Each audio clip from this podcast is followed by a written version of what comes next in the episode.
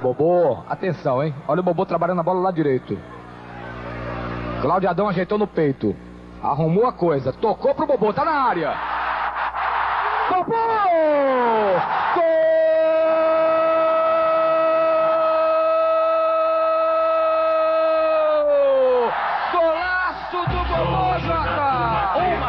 Bonita, uma jogada que começou pelo meio. O desenlace deu pelo lado direito, de onde Bobô entrou, pico esquerdo da grande área.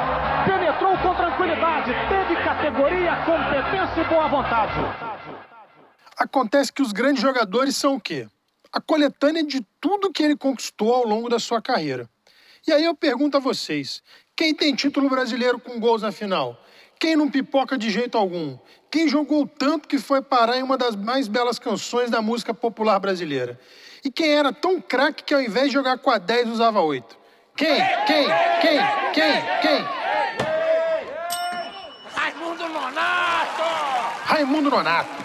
Arruma essa postura que começa agora o Na Bola Boa, a elegância sutil de Bobô. Apita o juiz e tá valendo o André Pinheiro, um supersticioso preso aos fatos, falando diretamente do Na Bola Boa. O episódio de hoje é sobre um cara que está imortalizado na história do Bahia, no coração dos torcedores do tricolor da Boa Terra e de quebra ainda foi parar na letra da música de Caetano Veloso. Enzo, prestem atenção no que eu vou falar agora só para balizar o clubismo. No dia que o pequeno Lionel, ele mesmo, seu Messinho, for parar em uma música de Caetano Veloso, a gente começa a conversar, fechado? Anota o meu zap e pode me chamar.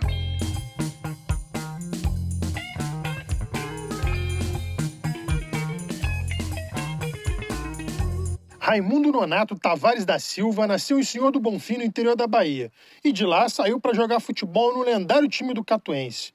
Um clube que movimentou o futebol baiano no início dos anos 80, quando desafiou a dupla Bavi no campeonato estadual.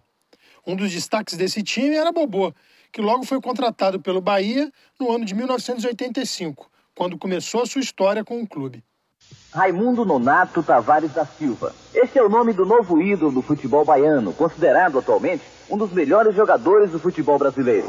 Bobô tem 23 anos e nasceu em Senhor do Bonfim, aqui na Bahia, onde começou a jogar bola. De lá ele veio para Catuense, onde ficou durante quase cinco anos. Foi o vice-artilheiro do Campeonato Baiano no ano passado, com 18 gols. No início do ano, o Bobô foi vendido para o Bahia por 1 milhão e 120 mil cruzeiros, antes do plano cruzado. Mas quem pensar que pelo nome Bobô é bobo, está muito enganado, porque os 15% que ele ganhou do passe foram investidos. Aplicou em quê? Nós aplicamos em terra.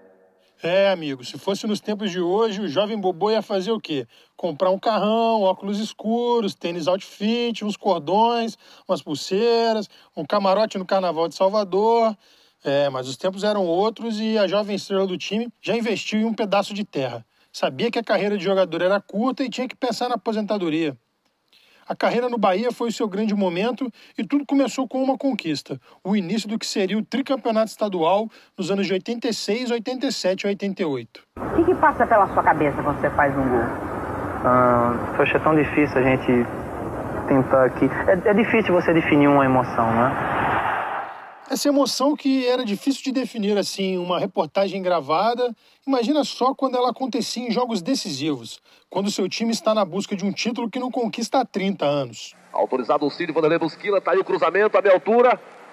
Lá dentro!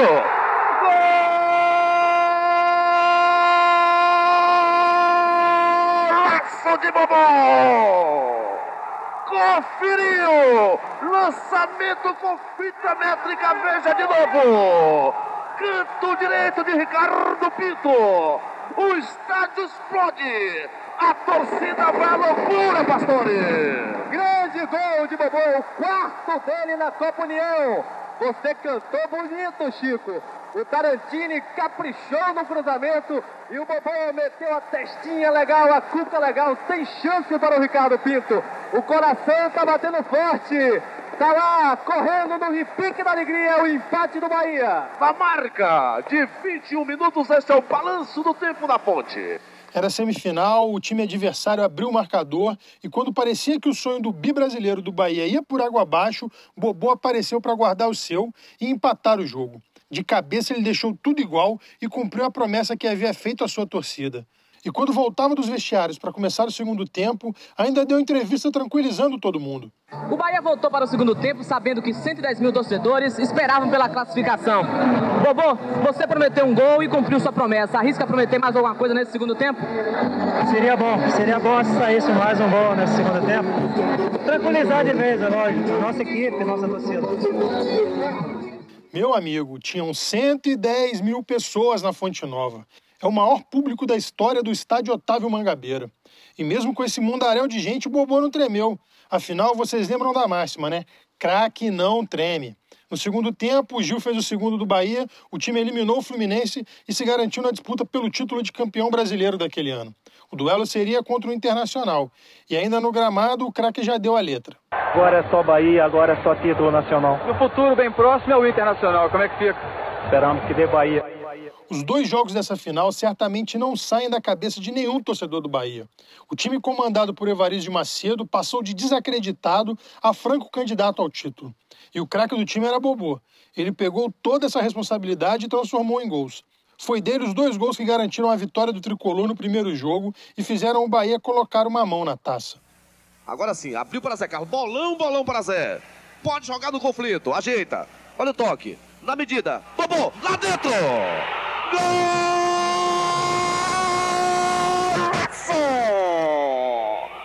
E Bobô sensacional! Confira com Falcão de Oliveira! Começou com o trabalho de Charles, o toque para Zé Carlos, o cruzamento perfeito que foi na cabeça de Bobô. Tafarel dessa vez não viu nada, é o sexto gol de Bobô na Copa União. Agora tudo igual na Fonte Nova que vai à loucura. Bahia 1, Inter também 1. A homenagem a Fernando José. Foi buscar no fundo Tafarel.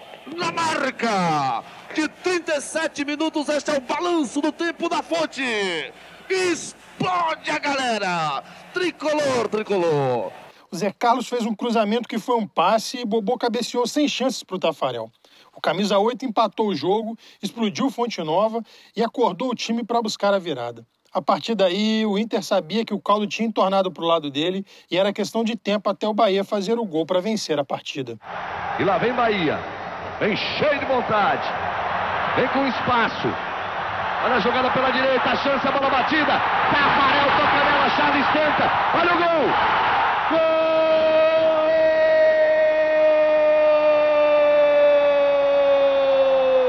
Bobô!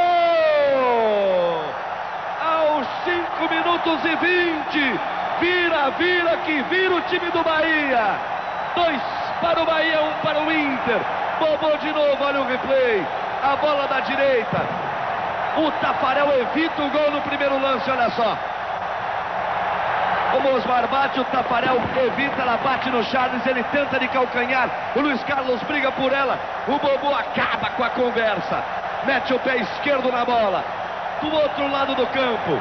Olha só, o Tafarel salvou. Evitou o Charles, ele tentou. Bobô chegou, deu um bico na bola.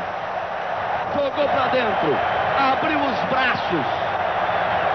E a torcida faz explodir em alegria Fonte. A bola procura o craque, não tem jeito. No meio do bate-rebate dentro da área colorada, o Bobô apareceu para sacramentar o resultado, colocar números finais no placar e deixar a torcida do Bahia com um grito de campeão na ponta da língua. Décadas depois, a taça de campeão brasileiro ficaria mais uma vez na boa terra. Idolatrado, com títulos na história e muito valorizado, chegou o momento de conhecer outros destinos. Deixou o Bahia e foi para São Paulo, e uma das maiores transferências da época. No Morumbi chegou com pompas e circunstâncias e no primeiro ano já conquistou o Campeonato Paulista de 89, mas não decolou no clube. No ano seguinte foi emprestado ao Flamengo, onde ganhou a Copa do Brasil de 1990, não ficou na Gávea, mas permaneceu no Rio de Janeiro. Formou no Fluminense com o Superézio uma grande dupla, ficando nas Laranjeiras até 1993, quando retornou a São Paulo para jogar no Corinthians. Passou ainda pelo Internacional antes de encerrar a sua carreira no clube onde viveu os momentos mais felizes de sua vida. E para completar a sua contribuição ao Bahia, ainda descobriu e lapidou mais um craque para o clube. Um tal de Daniel Alves. Será que vocês conhecem? É, nós pagamos 10 mil reais pelo passe de Daniel. 10 mil. Daniel veio de contrapeso. Veio um jogador chamado Lucas, Bacana isso, né? E quando dá certo a história. quando não dá certo também não tem, né? Então, tem um meia do Juazeiro, é, que tinha se destacado no Campeonato Baiano, um meia ponta de lança, 21 anos de idade mais ou menos. O cara jogava uma barbaridade. E o Juazeiro disputou a final com o Bahia, Campeonato Baiano. O Bahia foi campeão, o Juazeiro vice, mas revelou ao futebol da Bahia o Lucas. E o Daniel, que já era juvenil, entrava nos juniores e jogava eventualmente ali na lateral e tal. O Bahia contra, pegou por empréstimo esses dois jogadores. O Lucas por 50 mil e o Daniel por 10. Quando eu assumi a, a, a direção da base do Bahia, eu fiquei responsável para definir o futuro desses meninos, né? E no final da temporada, ou seja, no final do contrato, nós ficamos com o Daniel. Devolvemos o Lucas. E pagamos os 10 mil reais por Daniel. E o Daniel é o que é hoje aí, esse jogador extraordinário e tal. Depois ainda foi meu jogador como treinador do Bahia, né? Bobô foi lendário enquanto jogou.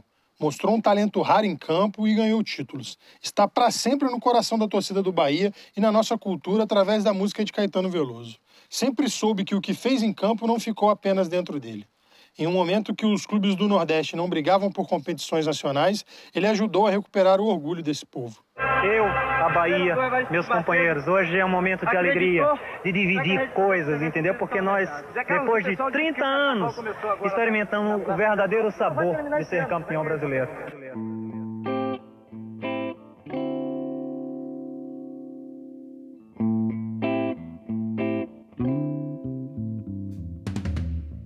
Aos que nos acompanharem em mais um episódio, um abraço do tamanho do amor da torcida do Bahia pelo Bobô.